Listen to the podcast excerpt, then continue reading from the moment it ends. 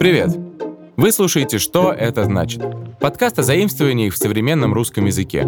Здесь мы разбираемся, откуда в язык проросли новые слова, даем рекомендации, когда блеснуть умом, а когда промолчать и сойти за умного. И чекаем классные кейсы. А, то есть э, разбираем случаи их употребления. Поэтому, если вы вдруг искали СМР, то вы попали не туда. А если вы в душе не чаете, что такое СМР, то вы как раз по адресу.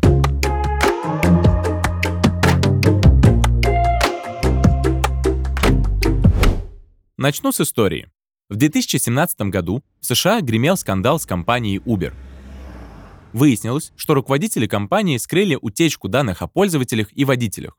Вместо того, чтобы сообщить об этом властям и клиентам, они заплатили хакерам 100 тысяч долларов, чтобы те уничтожили данные. Это всплыло. Руководство Uber начало блэкмейлить хакеров, требовать от них подписать договор о неразглашении и утверждать всем вокруг, что они уничтожили данные. Хакеры согласились, но руководство Uber вскоре понесло наказание. Этот скандал стал одним из самых громких в истории Uber. Компания выплатила компенсацию пострадавшим клиентам и водителям, а ее руководство заменили. Это все к чему? Сегодня мы поговорим про черную почту, то есть blackmail. Что это вообще такое? Blackmail — это когда один человек угрожает другому, чтобы получить от него выгоду или заставить сделать что-то неправильное. Например, у вас есть секрет. Кто-то о нем узнал, он может сказать, что раскроет его, если вы не выполните его просьбу. Давайте, кстати, сразу закрепим, что слово «шантаж» в русском языке отлично импортозамещает blackmail, хотя и само перекочевало к нам из французского. Термин blackmail происходит от сочетания двух английских слов black — черный и mail — почта. В средневековой Англии блэкмейлом считали преступление, когда бандиты с определенной территории требовали от местных жителей оплату за защиту от других бандитов. Как сказали бы в 90-е, за крышу. Такой налог называли мейлом, а потом он получил приписку «черный». Она символизирует темное происхождение финансов. Время шло, а блэкмейл теперь используют в широком смысле, чтобы описать любое незаконное принуждение к действиям, которое основано на угрозе раскрыть компрометирующую информацию или секрет.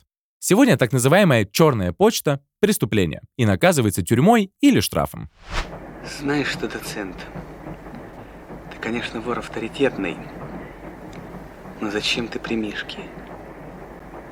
Он видал какой? Не то, что мы. Блэкмейл происходит в личных отношениях тоже. Есть такая особо мерзкая штука, называется порноместь. Это разновидность сексуального насилия. Вы скидывали кому-то свои интимные фотографии, а потом их выложили в общий доступ без вашего согласия, потому что вы не заплатили за их сохранность или даже просто так. Сильнее всего такой шантаж, конечно, влияет на публичные сферы. В мировой политике есть громкий кейс. Великобритания, 1963 год. Джон Профума, министр вооруженных сил Великобритании, попал в скандал, когда стало известно о его связи с 19-летней моделью Кристин Киллер, которая одновременно поддерживала связи с советским военным атташе в Лондоне Юрием Ивлевым.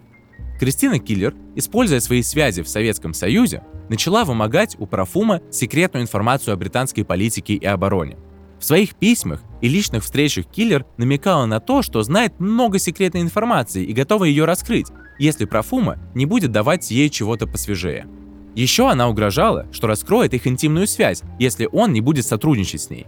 Профума долго отрицал, что он выдавал Киллер какую-либо информацию, но когда все вышло на свет, он подал в отставку. Но была ли Килер точно агентом советской разведки, до сих пор не ясно. Мнения сильно разнятся. Давайте вдобавок рассмотрим еще пару оттенков blackmail а. Graymail – угроза разглашения гостайны для манипуляции в суде. Он отличается от шантажа, который может включать угрозы разоблачения любого частного лица и манипулирования им. Серая почта используется в качестве тактики защиты, вынуждая правительство закрыть дело, чтобы избежать раскрытия национальных секретов. Один из способов грей-мейла – это прямой шантаж правительства, вынуждая его закрыть дело и угрожая, что если суд продолжится, ответчик раскроет секретную информацию. А сейчас может быть очень неожиданно. Ядерный шантаж. Nuclear blackmail. Вы, наверное, и без меня знаете, что это. Но давайте для достоверности еще раз обговорим. Это форма ядерной стратегии, при которой агрессор угрожает применить боеголовки, чтобы заставить противника что-то выполнить или пойти на какие-то уступки. Это вид вымогательства и балансирования на грани войны. Один яркий пример из истории, про который вы точно слышали – Карибский кризис. когда США разместили в Турции ракеты такого типа, которые долетают до Москвы, а СССР в ответ кинул похожие на Кубу. Окей, продолжаем. Кэтфишинг. Это не рыбалка с котами. На самом деле это интернет-мошенничество. Злодей создает ложный профиль в соцсетях или приложениях для знакомств и выдает себя за кого-то другого. Основная цель кэтфишинга — обмануть человека и выманить у него личные данные и финансовые реквизиты. Злоумышленник может использовать фотографии, информацию о человеке, собранную из открытых источников и другие данные, чтобы создать убедительную ложную идентичность. Как появился термин «кэтфишинг»? Он происходит от названия рыбы кэтфиша, которая используется рыбаками для сохранения свежести улова. Когда рыбаки ловят кэтфиша, они помещают его в бак с живой рыбой, чтобы сохранить ее свежесть. Известен он стал после выхода документального фильма в 2010 году «Кэтфишинг», в русском переводе «Как я дружил в социальной сети». В этой киноленте фотограф Нев Шульман хотел найти девушку, с которой много месяцев общался в интернете, красивую 19-летнюю певицу Меган. Внимание, сейчас будет спойлер. К концу фильма выяснилось, что никакой Меган не существует. Ее придумала женщина средних лет, живущая за тысячу миль от Шульмана. Кто вы такой? Кто? Счастье в том, чтобы казаться и быть одним и тем же. Я тот, кем кажусь, человек в маске. Ну, это я вижу. Разумеется, видите. Я не ставлю под сомнение вашу наблюдательность. Я лишь отмечаю, как парадоксально звучит вопрос «Кто вы?», адресованный человеку в маске. Ну да, верно. Если вы думаете, что кэтфишинг — это нечастое явление, то это не так. Поэтому будьте осторожны. Чтобы защитить себя от кэтфишинга, соблюдайте бдительность. Не раскрывайте личную информацию или данные дебетовой карты кому попало. Факт чекайте. Погуглите человека, посмотрите на него в других соцсетях, чтобы убедиться в его личности. Используйте сильные пароли, состоящие из букв, цифр и специальных символов. Не доверяйте слишком быстро. Если кто-то резко хочет завязать с вами доверительные отношения, это может быть признаком кэтфишинга. Узнайте больше о человеке, прежде чем довериться ему. Один из самых громких случаев кэтфишинга в политике произошел в 2010 году, когда в США выяснилось, что конгрессмен Энтони Винер общался в интернете с женщиной, используя ложную идентичность. Это привело к его отставке из Конгресса и крупному скандалу. Короче говоря, в результате таких атак жертвы лишаются сбережений, у них крадут личную информацию, и люди лишаются репутации. В общем, ничего хорошего. Год назад на Netflix выходила документалка в жанре True Crime. Называется «Аферист из Тиндера».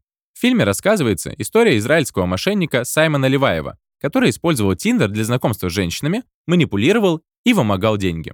Через несколько дней после выхода фильма Леваев разместил в соцсети сообщение, в котором отрицал, что он кэтфишер, но сказал, что, цитирую, «Женщинам пора начать говорить правду».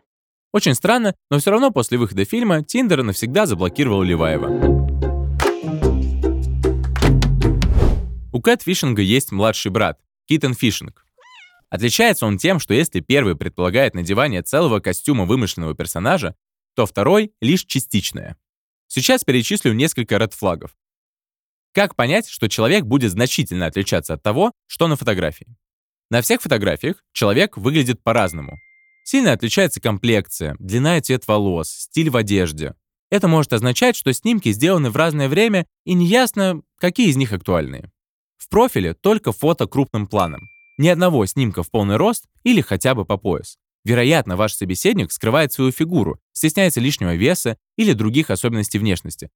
Снимки сделаны под странным углом. На человеке почти всегда головной убор или солнцезащитные очки. Возможно, таким образом собеседник пытается спрятать черты, которые кажутся ему непривлекательными. Или не хочет, чтобы его узнал кто-то из реальных знакомых, а значит, ему наверняка есть что скрывать. На фотографиях слишком много фильтров и ретуши. Чересчур гладкая пластиковая кожа, нереалистичные пропорции лица и тела. Эффекты и маски вроде виртуального макияжа или собачьих ушей – все это может изменить внешность человека до неузнаваемости. Рассказ о себе как-то не состыкуется. Человек говорит, что умеет играть на скрипке, но не зная, что смычок одновременно играет только на двух струнах. Утверждает, что окончил престижный гуманитарный вуз, но делает грубейшие орфографические и грамматические ошибки. Портрет собеседника выглядит слишком идеальным. Знает 15 языков, занимается несколькими видами спорта, объехал весь мир, жал руки первым лицам, зайка, солнышко, гений. В общем, идеален. Человек дает слишком общую информацию о себе. Например, говорит, что работает в консалтинговой фирме, но не уточняет, какой именно и чем он там занимается. Вот так можно сразу распознавать киттенфишинг. Кстати, с темой приватности вообще работают и в современном театральном искусстве. Во время пандемии ковида проходил театральный фестиваль «Точка доступа», на который состоялось несколько онлайн-проектов. Один из них назывался «Согласие на обработку персональных данных». Вы готовы открыть друг другу, может, самое интимное, что у вас есть, доступ к учеткам в соцсетях, спрашивают авторы в описании проекта. Мы предлагаем почти святой в своей бессмысленности жест отдать на аутсорсинг формирование нарратива о себе в социальных сетях человеку других взглядов. Вы меняете страницами в соцсетях с другим участником и делаете там что угодно на протяжении перформанса. Еще есть классический фишинг. Фишинг — рыбная ловля, выуживание — вид интернет-мошенничества с целью получения доступа к логинам и паролям. Это достигается массовыми рассылками от имени популярных брендов и много как еще. Важно, что в письме часто есть прямая ссылка на сайт, внешне неотличимый от настоящего. После того, как пользователь попадает на подделку, мошенники психологическими приемами побуждают его ввести свои логин и пароль. Это позволяет получить доступ к аккаунтам и банковским счетам. Фишинг — одна из разновидностей социальной инженерии, основанная на незнании пользователями основ сетевой безопасности. В частности, многие не знают простого факта. Сервисы не рассылают писем с просьбами сообщить свои учетные данные, пароль и прочее. Для защиты от фишинга производители основных интернет-браузеров договорились о применении одинаковых способов информирования пользователей о том, что они открыли подозрительный сайт, который может принадлежать мошенникам. Новые версии браузеров уже обладают такой фичей, которая так и называется — антифишинг. Сегодня фишинг выходит за пределы интернет-мошенничества, а поддельные веб-сайты стали лишь одним из множества направлений. Письма, которые якобы отправлены из банка, могут сообщать пользователям о необходимости позвонить по определенному номеру для решения проблемы с их счетами. Эта техника называется вишинг, голосовой фишинг. Вам звонят и начинают убеждать в том, что вы общаетесь с представителями официальных организаций. Скажите, пожалуйста, номер вашей карты, имя, фамилию и три цифры на обратной стороне. Ага, сейчас. Из приятных вещей, если вы поняли, что вам позвонил мошенник, то вы можете спокойно с ним как-то поприкалываться, постебать его и получить удовольствие от этого разговора. Иногда они даже очень смешно в ответ бесятся. Это значит, что вы победили. Какой стати? Вы меня извините. Я скандал такой учиню! Мне кэтфишинг напомнил вот еще что. Называется инфо-цыганство, хоть это и не западный термин. Короче, это виды мошенничества, при котором якобы психолог или коуч представляется богатым и успешным и продает гайды, курсы, книги и другие обучающие материалы, которые ценности никакой не имеют. Инфо-цыгане — это предприниматели, продающие обучающие онлайн-продукты без какого-либо измеримого КПД. На тренингах не проходят обучение конкретным навыкам, а рассказывают о важности уверенности в себе, умении расставлять приоритеты и так далее. Обычно такого рода коучи рекламируют свои курсы в социальных сетях, привлекая жертв красивой картинкой, дорогой одеждой и иностранными курортами. Кстати, старайтесь не использовать термин «инфо-цыгане». Он может быть оскорбительным по отношению к этносу. Его лучше заменить на «инфошулеры» или «инфобарыги». И эти замены придумал не я, а за них проголосовали читатели «Комсомольской правды». В вопросе издания за инфошулеров и инфобарыг проголосовали 29% и 20% соответственно. Признаки инфо-цыган, то есть инфошулеров, такие. У тренера нет реального опыта. Вам давят на эмоции и болевые точки. Нет обучения конкретным навыкам. Обещают легкий заработок в размытых формулировках. Еще у инфо-цыган чаще всего в описании есть какие-то цифры. 10 шагов к успеху. 5 признаков самоэффективного человека. 3 навыка межгалактического секс-партнера. Совсем недавно, кстати, случился кейс. Известную блогершу Елену Блиновскую задержала полиция. Слышали? Ее в сети называли королевой марафонов. А суть задержания в том, что по данным следствия, с 19 по 21 год блогерша занижала свои доходы от марафонов, подавая в налоговую службу декларации с ложными сведениями. Конечно, я вообще не исключаю, что на момент выхода этого эпизода у нас появится гораздо больше информации, но пока что как-то так.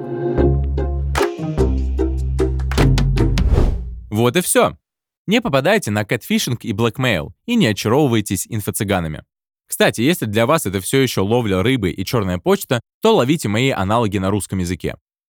Catfishing – мошенничество в интернете, когда человек меняет свою личность на другую. А blackmail – шантаж, порочащими вас материалами и информацией. В выпуске мы еще разобрали киттенфишинг. Какой бы вы аналог на русском языке сюда придумали? Пишите свои варианты в комментариях. Теперь вы знаете куда больше о заимствованиях. Похвастайтесь новыми словечками и их аналогами перед друзьями. А если они не поймут, что это значит, то скиньте ссылку на наш подкаст. После прослушивания можете вместе с другом использовать аналоги на русском языке, чтобы вас понимало куда больше людей. Берегите себя, узнавайте новое и слушайте подкаст «Что это значит». Пока-пока.